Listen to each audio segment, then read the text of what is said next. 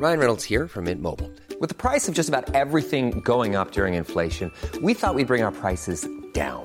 So to help us, we brought in a reverse auctioneer, which is apparently a thing. Mint Mobile unlimited premium wireless. Ready to get 30, 30, bit to get 30, bit to get 20, 20, 20, bit to get 20, 20, bit to get 15, 15, 15, 15 just 15 bucks a month. So, Give it a try at mintmobile.com slash switch. $45 upfront for three months plus taxes and fees. Promo for new customers for limited time. Unlimited more than 40 gigabytes per month. Slows. Full terms at mintmobile.com. Il est midi, vous êtes bien sûr CNews, Midi News Weekend, 12h, 13h. Vous connaissez ce rendez-vous, c'est le grand JT de la mi-journée. Tout de suite, les titres de cette première partie. À la une, on va évoquer la réforme des retraites. Gérald Darmanin monte le son dans une interview cash chez nos confrères du Parisien. La NUPES ne cherche qu'à bordéliser le pays. Ce n'est pas moi qui le dis. Il fustige le gauchisme, paresse et bobo. Dans cette édition, on évoquera un chiffre, 27 millions. Oui, 27 millions, c'est le nombre de rendez-vous médicaux qui chaque année ne sont pas honorés par les patients. Témoignage d'un médecin confronté quotidiennement à ce phénomène. Donald Trump, le retour, l'élection de 2024 est notre seule chance de sauver notre pays et nous avons besoin d'un leader qui est prêt à le faire dès le premier tour. L'ancien président américain affiche les couleurs. Harold Iman nous dira ce qu'il faut retenir de ce discours. Enfin, dans cette première partie du Grand JT, je vais vous emmener au Salon du mariage qui se tient ce week-end à Paris. Une spécialiste du mariage nous dira tout sur les dernières tendances. Ne manquez surtout pas ce rendez-vous. Avec moi ce matin, Naïma Fadel, essayiste. Soyez la bienvenue, Naïma. Bonjour Thierry. Harold Iman, notre spécialiste des questions internationales. Laura Lebar, psychanalyste. Soyez la bienvenue aussi, Bonjour. Laura. Et Patrice Arditi, journaliste. Bonjour Thierry. Allez, on commence ce journal avec la réforme des retraites. Le report de l'âge de départ à 64 ans n'est plus négociable, dit ce matin Elisabeth Borne dans les médias. À 48 heures d'une nouvelle mobilisation syndicale, le gouvernement, c'est le moins que l'on puisse dire, monte au créneau, notamment dans le Parisien. Et cette interview de Gérald Darmanin en très très grande forme. Les détails avec Alexis Vallée. C'est un Gérald Darmanin tranchant dans les colonnes du Parisien, très critique à l'égard de la NUPS. La NUPS, plus les jours passent, plus les électeurs de gauche voient que c'est une arnaque. La NUPS ne cherche qu'à bordéliser le pays. Pour le ministre de l'Intérieur, la majorité du président de la République défend le travail, les valeurs de l'effort, de mérite et d'émancipation. Face aux contestations, il distingue les syndicats de l'opposition de gauche, les premiers cherchant à défendre les intérêts de la classe ouvrière et des employés, tandis que les autres, selon lui, prônent un gauchisme paresse et bobo. Il y a ceux qui défendent la négation du travail, ceux qui pensent qu'il faut travailler de moins en moins et défendent le droit à la paresse, comme Madame Rousseau. Monsieur Mélenchon et ses amis défendent une idée gauchiste, bobo, celle d'une société sans travail, sans effort. À la veille des premiers débats sur la réforme des retraites en commission, 7000 amendements ont été déposés, dont la moitié par la NUPS. Patrice Arditi, le moins que l'on puisse dire, c'est que Gérald Darmanin est dans une certaine constance. Certes, certes, et le mot est très très très très bien choisi, mais, mais ça n'est pas pour rien que Gérard Darmanin est- est- s'est placé au premier rang là comme, là, là, comme ça. Il n'a rien à voir en principe avec les retraites. Il est ministre de l'Intérieur. Mais je crois qu'au niveau de l'arme qu'a essayé de dégager euh, monsieur, monsieur Macron, il a bien choisi Dar- Darmanin parce que c'est le seul qui manifestement pouvait employer certains mots et certaines images, le bordel euh, euh, par exemple, Il les sans cache, qu'on lui- hein. voilà, il les cache, sans, sans qu'on lui tape dessus. Il est dans son rôle de ministre de l'Intérieur, le foutoir, le, bo- le bordel. Il accuse un certain nombre de personnes, et particulièrement la gauche, euh, euh, des bobos. Il les cache et il a raison de le faire parce qu'il y, a- il y a quand même 76% des Français qui sont pas tout à fait d'accord avec cette réforme. Et, et franchement, euh, euh, là, il faut essayer de, de, de reprendre un petit peu euh, la, la- la main et, et de leur dire, écoutez, je vous mets en face de vos responsabilités. Euh, il s'agit pratiquement d'une question de vie ou de mort. Mais Euh, Laura- oui, euh, en fait, je voulais ma- Oui. je vous donne la parole. Laura Lebar, cette constance à communiquer de manière aussi cash, euh, ça vous inspire quoi, vous, en tant que psychanalyste hein Ça Alors, m'intéresse. c'est ce que je disais déjà la semaine dernière. Il y a une espèce de constance permanente à être toujours dans l'attaque de l'autre, euh, comme si la meilleure euh, des défenses, c'est l'attaque. Euh, donc c'est un petit peu dommage. Euh, on va laisser la parole à Naïma qui parlera mieux de ce sujet que moi. Non, mais en fait, euh, je veux dire, euh, Monsieur Darmanin ne fait que répondre à la constance de, de la Nupes. Euh, Rappelez-vous ce que disait Mélenchon. Il va aller chercher la colère. Il veut une, société du chaos. Rappelons-nous aussi ce qu'a dit Madame Marine Tondelier, qui a dit on va mettre en place une ZAD au niveau de l'Assemblée nationale.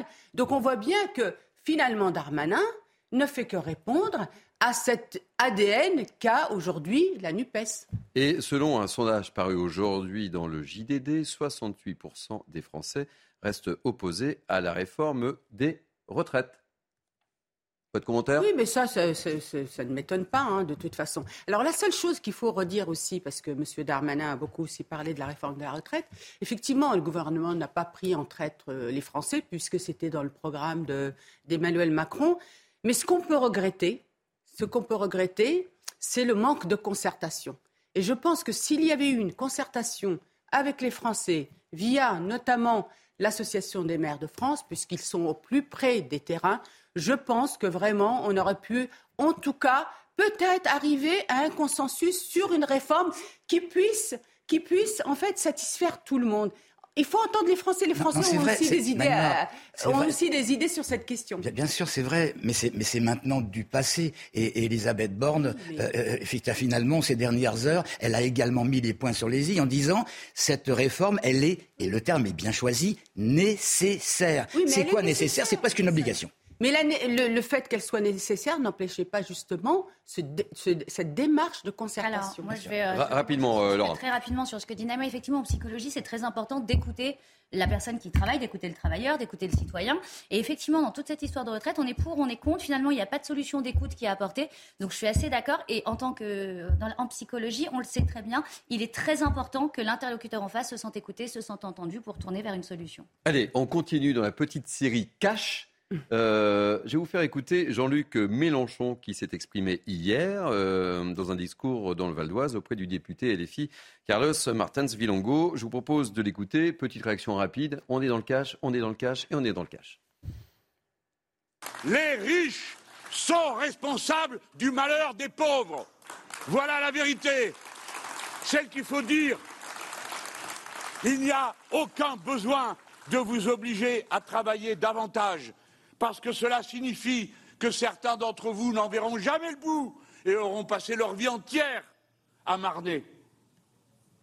Parce que ceux qui veulent vous mettre la retraite à 64 ans se gardent bien de vous dire que vous l'aurez à taux plein si vous avez cotisé pendant 43 ans sans pause. Bon, visiblement, accumuler de l'argent est immoral. Hein Alors, oui, alors là vraiment, je voudrais rebondir parce que je pense que c'est très très important. On est dans une société où il y a de plus en plus de violence. On est dans une société où les citoyens ont peur, où on a peur de sortir de chez nous. Et ce genre d'appel à tout le temps à, accuser l'autre en permanence, ce- cette déresponsabilisation est extrêmement grave pour la société. Il faut vraiment arrêter ce genre de discours. Euh, alors, on peut, on peut penser ce qu'on veut, on peut avoir dans les convictions qu'on veut, mais être en permanence dans cette, dans vouloir soulever le peuple, pour moi, je trouve ça extrêmement Et puis c'est malhonnête, parce qu'on est vraiment dans une démarche populiste où il, euh, où il indique qui est euh, en fait l'ennemi, qui est notre ennemi, et l'ennemi de celui qui, qui gagne pas beaucoup sa vie, enfin le- ceux qui sont dans des, des conditions euh, modestes. Et c'est ça qui est grave. Et, et on crée Et aussi puis Marine une Tondelier aussi, hein, dans, dans le même domaine, Comment? avait euh, Marine Tondelier aussi a, Oui, a plaidé exactement, euh, mais- pour mais une France leur- sans, euh, sans milliardaires. Enfin, c'est la Oui, petite mais on musique. crée une déresponsabilisation. Je, re- je vous rejoins sur la on en victimisation. Très rapidement, Patrice. Quand on en vient à ce genre d'in- d'invective, souvenez-vous de Mm. Soyez maudit, monsieur, monsieur Macron, c'est qu'on est à court d'argumentation. Et, et donc, il est en pleine démagogie, il est en plein opportunisme, et il va continuer de mal en pis. Allez, Fabien Roussel, lui, était l'invité ce matin du grand rendez-vous New, euh, CNews Europe 1, Les Échos, et bien sûr de notre ami Sonia Mabrouk. Et devinez, il a réagi sur cette réforme des retraites. On l'écoute. Le gouvernement le sait, c'est que s'ils brutalisent le peuple, euh, s'ils font le choix de brutaliser le peuple et d'aller jusqu'au bout sans jamais tenir compte, les conséquences seraient graves derrière. Les conséquences seraient graves parce que y aura. On, dit que le, fossé s'agrandit entre les citoyens et les politiques, et la politique et la démocratie.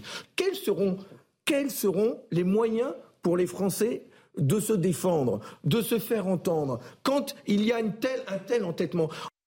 Naïma, petite réaction sur euh, les propos de Fabien Roussel? Oui, je l'ai écouté ce matin et ce qui m'a beaucoup plu dans son discours, c'est qu'il a remis au centre la valeur travail. Et c'est ça qui est intéressant. Et il est vraiment le digne héritier du communisme où on voyait l'ouvrier avec son bleu de travail qui était investi dans, euh, qui mettait en fait en, valeur le, travail, justement en portant souvent son bleu de travail. Allez, tout de suite, je vous pose une question. Vous sentez-vous en sécurité? À cette question, 53,7% des franciliens répondent que non. C'est le résultat de la dernière étude menée par l'Institut Paris Région. Un sentiment d'insécurité qui touche davantage les femmes, on peut le comprendre, et qui diffère aussi selon les territoires. C'est d'ailleurs en Seine-et-Marne que ce sentiment est le plus fort. Il grimpe à près de 60% de la population, ce qui en fait le département le plus anxiogène de la région. Alors ce midi, on a voulu savoir pourquoi. Enquête de Jeanne Cancard et Fabrice Elsner. C'est un pied de biche, à mon avis. Il y a deux semaines, ce couple de retraités d'une petite commune de Seine-et-Marne a subi une tentative de cambriolage en pleine nuit. Depuis, Gilbert vit dans la crainte. Dans le quartier, il n'est pas la première victime. C'est pas très étonnant parce que euh, il y a quand même eu pas mal de commandes de dégradation sur la commune. Bah, j'ai peur parce que si vous voulez, s'ils sont venus une fois, ils peuvent revenir deux fois. Mes enfants, ils, habitent à La Rochelle et tous les jours, donc euh, quand ils me téléphonent, ils me demandent de quitter la région parisienne pour, aller euh, habiter La Rochelle, justement parce qu'il y, y, a pas mal d'insécurité. Selon une récente étude, c'est en Seine-et-Marne que le sentiment d'insécurité est le plus fort sur l'ensemble de la région Île-de-France et particulièrement chez les femmes on a peur un petit peu des gens qui peuvent rôder, euh, on ne s'habille pas forcément d'une certaine manière euh, et c'est dommage, c'est dommage de devoir être assuré parce qu'on ne peut pas marcher tout seul dans la rue. Un jour j'étais euh, dans la rue, c'était en plein jour en plus et il y a une camionnette qui a commencé à me, à me suivre, qui a fait demi-tour au point pour être du même côté que moi et qui m'a dit bah, monte dans la voiture et tout ça. Et c'est à ce moment-là où j'ai dit je suis au téléphone avec mon père et tout ça. Dans les chiffres, Paris reste le département où le nombre de victimes d'agressions ou de vols est le plus important en Ile-de-France. Laura, petite réaction sur euh, ce sentiment d'insécurité. 53,7% des Franciliens qui répondent que non, ils ne se sentent pas en sécurité. Alors, je vais vous donner quelques chiffres qui vont montrer que les Franciliens ont raison, malheureusement. C'est-à-dire que quand on prend les, les chiffres, on est à 15% d'augmentation de violence, on est à 15% de violence intrafamiliale en plus, on est à 40% d'agressions sexuelles en plus. Euh, depuis le Covid, le Covid a créé un état de stress post-traumatique global, sans suivi. Finalement, les suivis psychologiques sont très très faibles. On a un gouvernement qui n'a pas non plus euh, mis les moyens là-dessus. On voit bien, en fait, c'est le reflet de quoi? Des pandémies dans l'histoire, c'est pas la première, ce sera pas la dernière. On sait très bien qu'il y a deux, y a deux façons. Soit on va mettre, on va protéger les biens, soit on va protéger les personnes. Ce que ces chiffres reflètent, c'est que finalement, il y a moins de vols de téléphones portables parce qu'on a protégé nos téléphones portables, mais qu'il y a plus d'agressions à la personne puisque les personnes ont l'impression qu'elles peuvent faire sans être punies. Et ça, c'est un véritable problème de société. Donc, quand les franciliens ne se sentent pas en sécurité, effectivement, quand on a 40% d'augmentation des agressions sexuelles, là, on est en pleine régression. Quand on voit une augmentation de tous les crimes avec violence, une augmentation des cambriolages avec violence, et, là où ça diminue, alors oui, on a moins d'agressions en pleine rue, on se fait moins voler son sac, mais il y a plus d'agressions d'êtres humains. Et, vous basez sur quoi, Laura euh Alors ça, c'est des statistiques qui sont sorties l'année dernière d'une recherche euh, qui a été faite sur les chiffres de 2021, que vous pouvez retrouver très facilement. Euh, c'est important de préciser. C'est des statistiques qui sont réelles et qui sont, enfin, à la lecture de ça, je vous dis, le reflet, c'est qu'on protège les biens et on ne protège pas l'être humain. Et ça, c'est un fait de société sur lequel il faut vraiment se pencher. Patrice. Pour corroborer ce que vient de dire Laura, il y a, quand même plus de 43% des franciliens âgés de, de, 15 ans ou plus qui affirment avoir déjà été agressés en mmh. simplement une seule année. Et vous vous rendez compte, au niveau des préoccupations, on a la pauvreté, on a le chômage et l'insécurité arrive tout juste derrière. Donc il faut vraiment mettre des moyens. on, a aussi, on, euh, sur Paris une surreprésentation euh, du vol à la tire. Hein, du vol à la tire et justement des personnes âgées aussi qui se font agresser, qui se font euh, dépouiller. C'est une réalité. Et les touristes maintenant ont peur de venir sur mm. Paris parce que justement, elles sont, elles sont un public cible. Et euh, deux mots très rapides euh, sur le sujet. Ah, juste un mot rapide. Il y a aussi quand même un autre phénomène important, c'est qu'on note une augmentation de la drogue, des usagers de drogue, de stupéfiants, de drogue dure de plus de 38%. Et effectivement, ça n'aide pas au schéma. Il faut se poser la question pourquoi nos citoyens se tournent vers des drogues dures? Je vois dans mon cabinet de plus en plus de pères de famille qui se tournent vers ça, des personnes qu'on n'aurait jamais pensé. Et c'est un vrai sujet aussi. Il y a une espèce de normalisation de la du transgressif qui est très inquiétante. Vous parliez du Covid, euh, Laura, et justement, une page se tourne dans la lutte contre l'épidémie du Covid. La situation sanitaire s'améliore, et tant mieux, et les mesures aussi. Terminer l'isolement obligatoire pour les personnes testées positives, terminer le test pour les personnes cas contact. Les détails avec Alexis Vallée. C'est la fin de deux mesures phares dans la lutte anti-Covid. À partir du 1er février, les personnes testées positives ne seront plus tenues de s'isoler, tout comme les tests de dépistage pour les cas contacts. Décision prise suite aux recommandations du Haut Conseil de la santé publique et à la baisse du nombre de contaminations en un mois, passant de 20 000 à moins de 5 000 par jour en moyenne. Dès lundi, le téléservice Contact Covid de l'assurance maladie prendra également fin. Il permettait l'identification et la prise en charge des personnes malades et des cas contacts Covid. Un arrêt définitif loin d'être surprenant. Ces effectifs avaient déjà été fortement réduits de 6500 équivalents temps plein en 2021 à 350 en septembre. Certaines mesures restent encore d'actualité, comme les contrôles imposés en France aux voyageurs provenant de Chine, prolongés jusqu'au 15 février au vu de l'évolution sanitaire. Les gestes barrières, eux, restent fortement recommandés. Allez, dans le reste de l'actualité aussi, les services publics aux abonnés absents, du moins par téléphone, ligne occupée, attente interminable, on l'a tous vécu, n'est-ce pas? On a tous été confrontés à ça. Vous l'avez très certainement remarqué, c'est souvent la croix et la bannière pour joindre une administration. On va pas taper sur l'administration, mais c'est important de le signaler.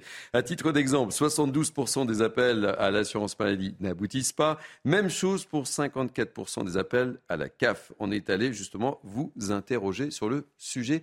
Qu'en pensez-vous? Mais euh, je veux dire que c'est énervant. Parce que sur le moment, on a besoin d'un coup de main, on a besoin d'un service. Et euh, ne pas les avoir au téléphone, bah, ça fait péter un plomb. Bon, on appelle et euh, oui, on attend à peu près 5-10 minutes euh, au téléphone. Après, on les a, hein, mais c'est assez long. L'attente est assez longue au téléphone. Il y a un manque au niveau de, oui, de la CAF, des sécu. Il y a un problème au niveau de leur personnel, je ne sais pas, de leur, l'organisation. Oui, ça, bah, bah, c'est toujours des, des temps d'attente qui sont vachement longs, donc limite on abandonne de nous-mêmes c'est des 15-20 minutes d'attente et euh, on en a marre et on abandonne tout de suite. Euh, oui, assez souvent. Tout le temps même. Bah, des fois, j'appelle pour des problèmes que j'ai sur mon compte ou autre et euh, non, j'ai personne au bout du fil. On fait patienter des fois une dizaine de minutes et après ça raccroche. C'est assez compliqué de les avoir au téléphone. Bon, est-ce que vous vous retrouvez dans ce, ce qu'on appelle un micro-trottoir? On a pris la température des Parisiens il y a un truc qui est extraordinaire. un truc qui est extraordinaire, c'est qu'on a tellement l'habitude de ça qu'au bout de 27, 28 appels, si on arrive à obtenir satisfaction, on est content. On est, mais, mais, mais franchement, mais, mais, mais, non, mais c'est, non, mais c'est ça. Et, finalement, et on oublie jusqu'à la prochaine fois. Alors, moi, ce que je disais tout à l'heure, je suis assez euh, stupéfaite qu'on est vraiment dans une déshumanisation de l'humain. Et c'est vraiment ça ce que je disais. Il y a vraiment ce côté où c'est déshumanisant, comme si euh, la temporalité de la personne qui répond au téléphone est plus importante que la temporalité du citoyen. Finalement, c'est pas grave, lui, il a que ça à faire que de joindre. Euh, les... on a affaire à un robot, c'est extrêmement euh, effectivement perturbant et, et, et, enfin moi je me suis vue des fois où je, faisais comme toi. Hmm. Plusieurs fois, plusieurs fois, j'insistais, où je le posais et j'attendais en le mettant le haut-parleur. On est tous confrontés à ça, mais c'est scandaleux. Vous savez qu'en plus, on vous demande d'appuyer sur tel ou tel euh, numéro, numéro 1, 2, 3, les touches 1, 2, 3, pardon. Et en fait, vous vous rendez compte qu'il y a des problèmes aussi liés à des personnes qui ne maîtrisent pas le français, qui ne maîtrisent pas aussi euh, tout ça et qui se retrouvent vraiment désemparés. Allez, on enchaîne. Je ne sais pas si lui, il est bien branché, mais euh, si, il est avec nous. Harold Iman, le retour. Donald Trump. Il a prononcé un, discours euh, assez punchy euh, hier, et, il n'est pas aussi populaire que chez les élus républicains que par le passé. C'est ça. Oui, c'est ça. Il a fait deux meetings de taille modeste, dans le style traditionnel, un dans le New Hampshire et un autre en Caroline du Sud, dans le Capitole dans le New Hampshire, il était dans un lycée. Euh, il veut faire ça un peu modeste. Et donc, il ne nous a pas bassiné avec euh, l'histoire de on m'a volé l'élection, etc. Non, il a parlé de choses euh, peut-être plus agressives encore. Il a parlé de combattre le communisme et le marxisme, qui sont des radicaux gauchistes, racistes et pervers qui veulent endoctriner vos enfants. Et puis, il, euh, son nouveau cheval de bataille, c'est la lutte contre les athlètes transgenres dans le sport féminin. Là, il a vraiment, vraiment mis une couche. Il s'est vanté de ses efforts euh, et ses succès par le passé, avec le déficit et l'arrivée d'immigrés euh, clandestins. Mais voilà, il manquait plusieurs ténors républicains qui, eux, lorgnent vers d'autres postulants à l'investiture du parti. Allez, euh, merci euh, beaucoup, cher Harold. On va prendre la direction du salon du mariage pour terminer cette première partie du grand JT de la mi-journée. Et le salon du mariage, il se tient où? Il se tient à Paris, un secteur qui retrouve des couleurs après le Covid et qui s'apprête à vivre une année record. Reportage de Marion Bercher et Sarah Fanzari. Ils étaient plus de 240 000 Français à se dire oui l'an passé. 2023 devrait être l'année de tous les records. Et pourtant, ils sont inquiets, les futurs mariés. Ils nous disent souvent que le budget est un peu serré, donc euh, si on peut retirer par exemple le gâteau et garder l'entrée et le plat et la- le vin d'honneur. Presque 7 couples sur 10 craignent que l'inflation ait des conséquences sur la préparation de leur mariage et beaucoup privilégient la qualité à la quantité. Le seul vrai truc finalement pour économiser, eh ben, c'est d'inviter uniquement les gens que vous aimez bien, parce que quand vous enlevez 20 ou 30 personnes, eh ben, c'est tout de suite 2, 3, 4 000 euros que vous allez enlever à votre budget de mariage. Et les futurs mariés y pensent bien. Bah, comme je disais tout à l'heure, les, les invités, je pense qu'on va, on va privilégier euh, les, proches, proches, proches. Réduire la liste des convives, mais pas seulement. Les prestataires comme les photographes, le fleuriste, on va demander à, à des, euh, à des proches. Sur tout ce qui est euh, cadeau des invités, par exemple, on fait attention à ce qu'on prend, sur les animations. Selon une étude, le budget moyen des ménages est de 9 900 euros, soit une baisse de 1 200 euros par rapport à l'an dernier. Et même les robes de mariée sont impactées. Depuis le, depuis le Covid, depuis le Covid, après le Covid, on a remarqué qu'il y a une baisse du pouvoir d'achat euh, des femmes. Il y a un problème de budget. Il y a un problème de budget. Des économies pour le jour J, mais certainement pas pour le voyage de noces. Avec 6 200 euros de budget, c'est 2 500 euros de plus que l'an dernier. Ah voilà, ça fait rêver. Hein eh bien, on va retrouver tout de suite euh, Amel Anthony. Soyez la bienvenue, Amel. Vous êtes alors wedding planner à l'agence Amel Event. Alors wedding planner, en fait, vous organisez des mariages, c'est ça Soyons et, et, euh, bonne santé. je, vous, vois- je vous vois boire un verre. Euh, soyez la bienvenue. Alors comment se passe euh, le salon du mariage? Est-ce que les budgets des couples sont en baisse? Alors bon- bonjour Thierry, Euh, je suis Edwige Labrousse et je ne Ah, ben alors il y a une petite erreur pas là. Alors. intervenir maintenant. C'est marqué une petite erreur, donc euh, euh, oui, vous devez intervenir plus tard. Absolument. Bon, eh ben on retrouve tout à l'heure. À, tout à l'heure. Allez, à tout à l'heure. C'était la surprise. Bon, alors, euh, ça vous fait rêver ou pas? Alors, non, ce qui est amusant, c'est de voir que les budgets sont en baisse. Et finalement, qu'est-ce que ça veut dire en- en- quand on analyse les choses Quand on met moins de budget quelque part, c'est que finalement, on est moins convaincu. Si on sait qu'on va acheter qu'une seule maison, on va mettre un budget plus important. Aujourd'hui, les couples savent qu'ils vont déménager. Il y a quand même une peur de l'engagement. En tout cas, moi, je le vois en cabinet. Il y a, il y a une vraie peur de l'engagement. Il y a les, les Faut pas dépenser trop. Faut pas dépenser trop, c'est un peu ça. Mais ça, je Sinon, l'entends de souvent. C'est terrible, et- et mais de c'est ce que j'entends en cabinet. C'est-à-dire que les gens mettent moins d'argent dedans, ou alors ils vont, ils vont plutôt privilégier la qualité de vie après que la fête en elle-même. Ça va être deux axes, mais effectivement, il y a une crème quand même. C'est normal quand on voit les statistiques deux divorces sur trois à Paris, euh, c'est pas non plus. euh, Super. euh, on n'a pas très très envie, mais en tout cas, oui, cette baisse de budget, il y a deux raisons en tout cas que moi je vois en cabinet. Un, c'est qu'il y a un, plus petit système de croyance sur le fait que ça va durer toute la vie, hein. et c'est pas très grave. Finalement, les jeunes le vivent plutôt bien en se disant, bah, ça fait partie de ma vie, c'est une c'est une expérience. Et l'autre chose, c'est qu'ils privilégient vraiment la qualité de vie à une robe qu'on va mettre juste une journée, quoi. En tout cas, ce que je retiens, c'est qu'ils viennent, qu'ils se marient en se disant, ça va pas durer tout. Ah mais c'est terrible, c'est des consultations que j'ai régulièrement. Bon, vive le mariage quand même. Vive le mariage. Euh, 12h22, on va marquer une pause euh, dans ce grand JT de la mi-journée. On a beaucoup de choses dans la deuxième partie. Euh, ne zappez pas, on se retrouve dans quelques instants avec mes grands témoins. À tout de suite. Et vous êtes bien sur CNews, il est quasiment 12h30, c'est au grand JT de la mi-journée. Tout de suite, les titres de cette deuxième partie. À la une donc, on va prendre la direction de Montmartre. Pourquoi Montmartre, me direz-vous? Le quartier ô combien vitrine de Paris subit la vente à la sauvette, les agressions, les vols à la tire, reportages et témoignages dans ce journal. Jour J-2 avant la prochaine grande journée de mobilisation contre la réforme des retraites, les autorités s'attendent à un mouvement massif. Face à cela, le gouvernement se montre inflexible. Le report de l'âge de départ à 64 ans n'est plus négociable, ce n'est pas moi qui le dis, c'est Elisabeth Borne qui le confirme ce matin. Gauthier Lebret nous dira tout. Après les deux attentats en Israël, le gouvernement a annoncé des mesures contre les familles de terroristes. Harold Iman nous fera un point complet sur la situation. Enfin, la petite surprise de ce JT, euh, je vous emmène au zoo, direction le zoo de Thoiry. Immersion au milieu de lumière sauvage. Je ne vous en dis pas davantage. Visite guidée avec Thibaut Marcheteau. Très belles images que vous découvrirez à la fin de ce journal. Avec moi, Naïma Fadel, Laura Lebar, Patrice Arditi et Harold Iman. Ce sont les dernières 30 minutes de ce JT. On va donc débuter cette deuxième partie du grand JT en prenant les directions de Montmartre. On vous emmène sur le marché de la porte de Montmartre dans le 18e arrondissement de Paris. C'est tout au nord de la capitale. Là-bas, les commerçants n'en peuvent plus car les agressions et les vols à la tire sont récurrents. évidemment, cela fait fuir les clients. La police affiche pourtant sa présence régulièrement. Mais malheureusement, la délinquance s'empare peu à peu du terrain. C'est un reportage signé Jeanne Cancard et Fabrice Elsner. On en parle juste après. Ne tourne pas autour, c'est tout ce que je t'ai dit. Il pas de mon frère. Arrête de me tourner autour, c'est tout, point.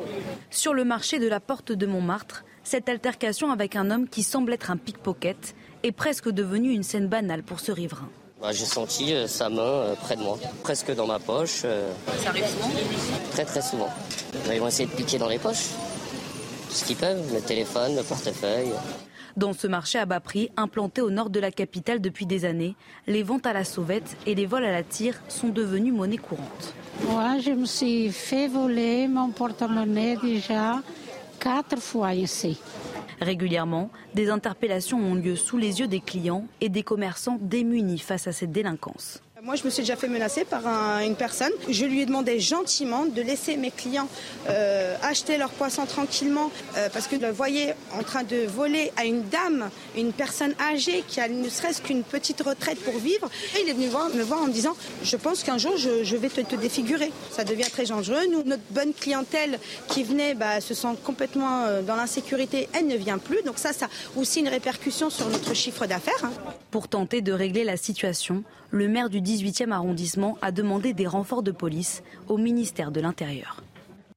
Une petite réaction Certes, il y, a, un sentiment d'insécurité comme dans nos nombreux quartiers de, Paris, ça c'est absolument certain. Maintenant, le marché euh, que nous avons vu là, on ne peut pas dire que ce soit véritablement Montmartre. Oui, c'est Montmartre, Ce marché, il a déjà été assez décrié parce qu'il il serait mal tenu, il y, a des, il y a des choses qui traînent. Il y a, et, et, euh, bon, franchement, c'est pas très bien rangé et, ça favorise la, venue d'un certain nombre de personnes. Mais il y a des vols de téléphone, il y a des vols à la tire, euh, quels qu'ils soient, il y a des gens qui sont bousculés et au niveau des commerçants qui sont là autour, il y a quand même un chiffre d'affaires qui a baissé de 20%. Il faut souligner qu'il y a une surreprésentation aussi de la délinquance des mineurs qui sont enrôlés dans des trafics par euh, mmh. effectivement des gangs. Allez, dans l'actualité de votre semaine à venir, on en a parlé au cours de la première partie de ce grand JT, la mobilisation contre la réforme des retraites ce mardi 31 janvier. Deuxième grande journée de manifestations à l'appel des huit principaux syndicats du pays. Selon nos informations CNews, les autorités attendent une forte mobilisation, plus d'un million de personnes dans les rues euh, de France. 250 actions sont déclarées sur le territoire. Avec cette question ce midi, le front syndical peut-il peut vraiment rester uni dans la durée? Réponse, notre spécialiste Gauthier Lebret. C'est la première fois depuis 12 ans que les huit principaux syndicats du pays sont unis contre une même réforme. La dernière fois, c'était donc en 2010 contre la réforme des retraites, une nouvelle fois euh, d'Eric. Mais il y a des différences entre les syndicats, principalement entre la CGT et la CFDT, sur les blocages. Je vous propose d'écouter Philippe Martinez et Laurent Berger au micro d'Olivier Gangloff. Les grèves, c'est important. Euh, après, c'est les salariés qui décident. C'est ni Martinez ni personne d'autre qui décide dans les entreprises de comment on construit la grève et comment, euh, combien de temps elle dure. Mais est-ce que quelqu'un dans ce pays découvre qu'on n'est pas toujours d'accord entre la CGT et la CFDT Non. Je le redis, la CFDT, elle, ne cautionne pas les coupures de courant. Elle n'est pas pour euh, appeler à la, grève reconductible dans différents secteurs professionnels. Pour Laurent Berger et la CFDT, si bien il y a des blocages, notamment à la SNCF pour les départs en vacances de février, il y a un risque, celui de perdre l'opinion qu'il aurait largement euh, acquise pour le moment, puisque selon toutes les enquêtes, les Français sont très majoritairement contre cette réforme des retraites. Et à l'inverse, pour Philippe Martinez, sans blocage, avec seulement une manifestation de temps en temps, eh bien, ça ne suffira pas pour faire céder le euh, gouvernement. Alors en plus, selon plusieurs enquêtes cette semaine, on a vu que, eh bien, l'opposition à cette réforme des retraites augmente. Plus, en fait, euh, le gouvernement parle, plus il fait son exercice de pédagogie, plus il échoue à convaincre les Français, plus les Français sont opposés à cette réforme. L'enjeu pour les syndicats, c'est de transformer cette opposition à la réforme des retraites en mobilisation dans la rue ce mardi. Allez, l'actualité de la semaine à venir aussi, c'est la nouvelle loi Asile et Immigration, dont on a beaucoup parlé sur nos plateaux. Elle sera présentée ce mercredi en Conseil des ministres, un texte de 25 articles qui sera très fort. Ce sont les mots de Gérald Darmanin, ce ne sont pas les miens, évidemment, du le ministre de l'Intérieur. Dans le Parisien aujourd'hui en France, il dit on va pouvoir expulser encore plus d'étrangers, délinquants, sans leur trouver d'excuses juridiques. On conditionne les titres de séjour à la réussite d'un examen de langue, pas seulement à un cours. Réaction bah, écoutez, on va lui souhaiter beaucoup de chance à, au ministre Darmanin, parce que n'oublions pas que la France est prisonnière quand même des conventions traitées qu'elle a signées et que ça va être très difficile. N'oublions pas aussi que ce n'est pas du tout illégal de rentrer et d'installer en France, donc comment faire repartir les, gens. N'oublions pas que les accords de Dublin ne fonctionnent pas parce qu'en fait, les, pays européens euh, ne jouent pas, le jeu. Donc euh, voilà, moi, je, on veut bien y croire, mais je pense que M. Darmanin aura beaucoup, beaucoup de difficultés à satisfaire, en tout cas, l'opposition, les oppositions, dans un sens ou dans l'autre. Patrice, Alors, les, rapidement. Les axes de la loi, c'est accélérer effectivement les expulsions d'étrangers délinquants. C'est euh, euh, euh, en cas de menace grave de, de l'ordre public, euh, la réduction du champ de protection euh, dont bénéficient certains immigrés, et puis évidemment réformer le fameux système. Seulement, euh, seulement, bah, tout le monde n'est pas d'accord. Éric Ciotti, par exemple, pour les Républicains, qui dit, et c'est quand même autre chose que symbolique, qui dit que ce texte n'est pas suffisant. Allez, on va prendre la direction d'Israël. Un jour après une série d'attentats palestiniens meurtriers dans Jérusalem-Est, dont on a beaucoup parlé évidemment, le gouvernement israélien mené par Benaïm Netanyahou prépare des mesures répressives d'une dureté inédite à Roldiman. Oui, alors le contexte, c'est euh, l'attentat de vendredi déjà, euh, contre un mitraillage euh, contre les fidèles juifs qui sortaient d'une synagogue dans Jérusalem-Est, provoquant sept morts et nombreux blessés. C'est le pire attentat depuis 15 ans.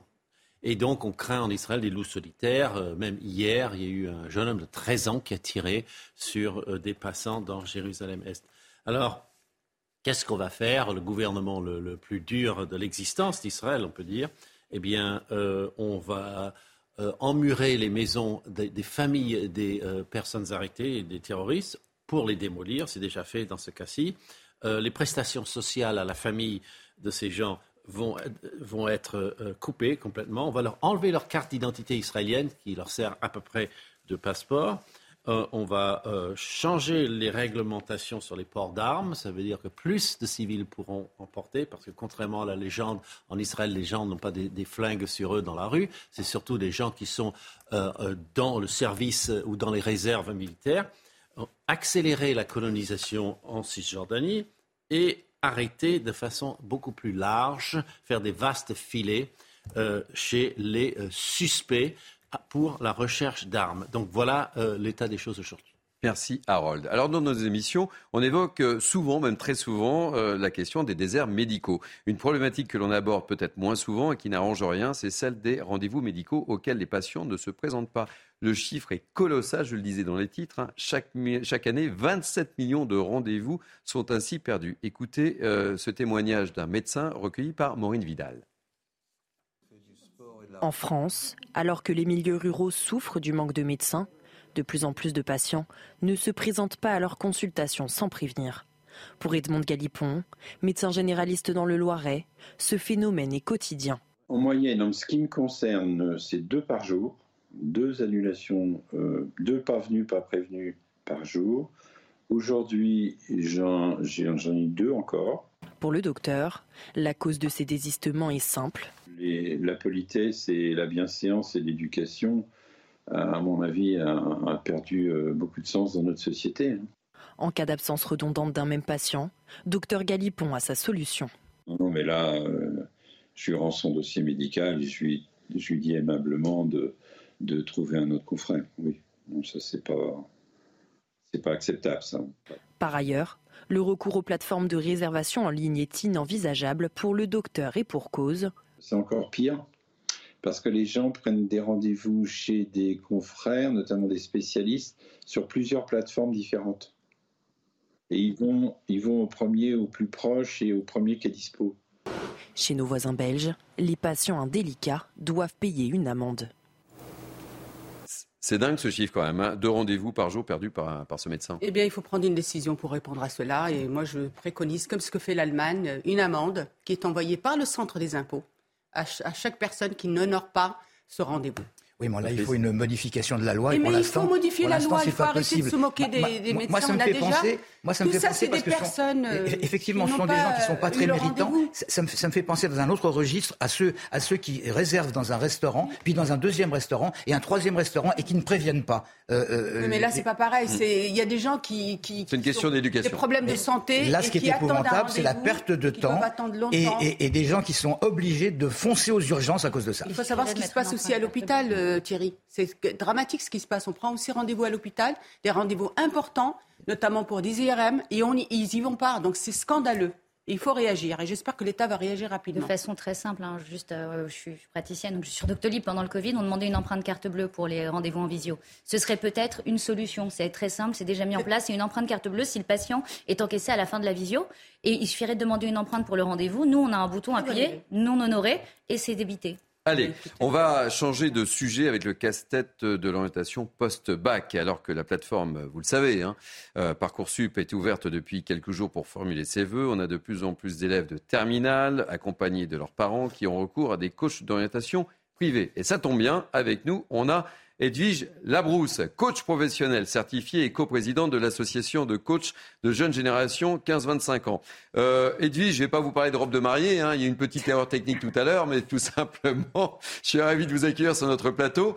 Euh, c'est un phénomène euh, croissant, on fait appel de plus en plus à vous parce que les, les étudiants, les collégiens sont de plus en plus perdus, c'est ça? Oui, alors c'est vrai qu'avec Parcoursup, euh, on a la chance de permettre aux mmh. jeunes d'avoir accès à de plus en plus de possibilités. En revanche, ça complexifie un peu la, réflexion autour de l'orientation, euh, ce qui explique que les jeunes euh, et leurs parents fassent de plus en plus appel à des professionnels dont c'est le métier. Alors, dans quel état d'esprit sont nos jeunes? Puisque vous les côtoyez Nos jeunes sont souvent perdus, oui, nos jeunes sont souvent perdus quand ils viennent à nous, euh, parfois stressés. Euh, et la plupart du temps, notre premier travail, c'est d'aller euh, les aider à prendre conscience de qui ils sont, à les reconnecter avec leurs ressources pour, les, remettre en fait en, état de confiance en eux et pour leur permettre de, bah, de se remettre en route vers leur orientation, en tout cas pour résoudre leurs problématiques. Et, et dis on va, on va pas se mentir, mais c'est quand même un prix euh, de faire appel à vos services. Et tout le monde ne peut pas se permettre d'avoir un coach. Alors oui, euh, c'est vrai que souvent ce sont les parents euh, qui nous envoient leurs jeunes, mais nous travaillons aussi au service d'organismes, au service des écoles, au service des, lycées, de l'enseignement supérieur, et également de structures associatives comme les maisons de quartier, les points d'information jeunes, les voilà, enfin diverses structures associatives publiques ou privées également. Eh bien, écoutez, merci mille fois euh, Edwige Labouze d'avoir été euh, présent sur, sur notre antenne et je rappelle que vous êtes co-président de l'association de coach de jeunes générations 15-25 ans. Un petit mot rapide, euh, Laura Vraiment, alors déjà, je trouve ça génial qu'il y ait ce genre de système qui soit mis en place. Moi-même, j'ai beaucoup de consultations. J'ai un centre de diagnostic pour les enfants, pour les TDAH, les WISC. Et finalement, on se rend compte qu'il y en a beaucoup à l'adolescence qui n'ont pas été diagnostiqués. Et ça, c'est très intéressant aussi parce que quand elle parlait de confiance en soi, souvent, il y, a, un retard dans le diagnostic qui fait que les enfants perdent confiance en eux. Et moi, il y a un autre problème que je vois chez les jeunes, que ce soit dans mon centre ou à titre personnel, qui est très, qui est très, très vrai, c'est qu'ils ont peur que les métiers disparaissent. Et effectivement, ils ont besoin d'être orientés parce qu'ils ne savent pas quels vont être les métiers de demain. Moi, ça me, gêne vraiment, ça me gêne vraiment parce que c'est le rôle de l'éducation nationale. Normalement, l'éducation nationale a ce rôle-là de transmettre la connaissance et le savoir à nos enfants et de les conduire vers une sortie positive. Et je, je m'inquiète parce que je me dis que finalement, on a une égalité d'accès à Parcoursup à partir de ce moment-là. Patrice, deux mots. Ce qui est important par rapport à l'éducation nationale, c'est que ces, ces coachs en, en privé sont capables de dire à des jeunes, vous savez, avant il y avait une vie professionnelle, maintenant vous êtes susceptible d'avoir plusieurs vies professionnelles. Et puis ces coachs, eh bien, ils rassurent les parents également et c'est pas dédaigné. Bah, Allez, moi, je- une page au sport, très Je rapidement. que ce soit l'éducation nationale et les conseillers d'orientation qui soient renforcés pour faire ce travail.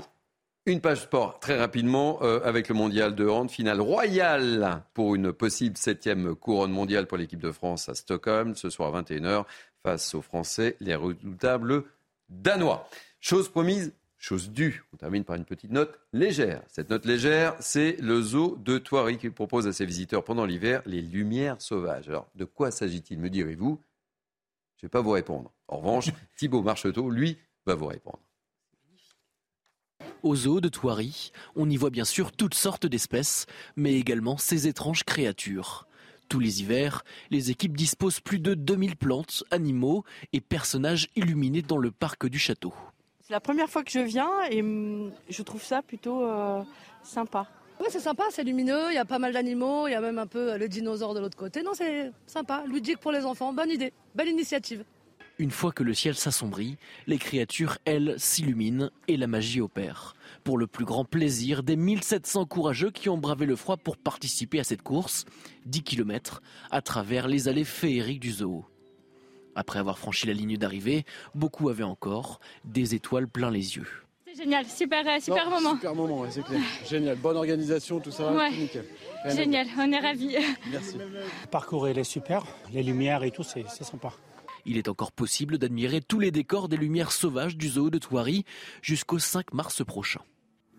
Super beau. Alors, ça vous plaît? Ah oui, c'est magnifique. C'est très beau. Sympa, je vous ai promis quelque chose de magique et de joli. Bah, Merci. Patrice? C'est Noël, c'est ça? Bah, c'est pas Noël encore. Hein bon, ben, écoutez, fin de ce mini news week-end.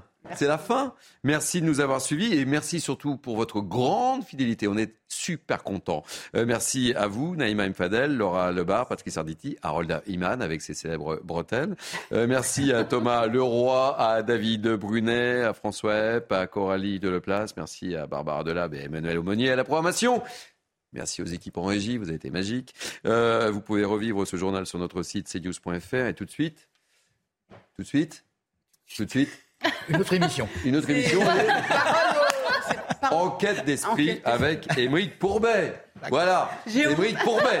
Euh, belle journée sur CNews et moi je vous embrasse et je vous donne rendez-vous la semaine prochaine, euh, samedi à partir de 10h30 pour Mini News Weekend. Belle semaine sur CNews.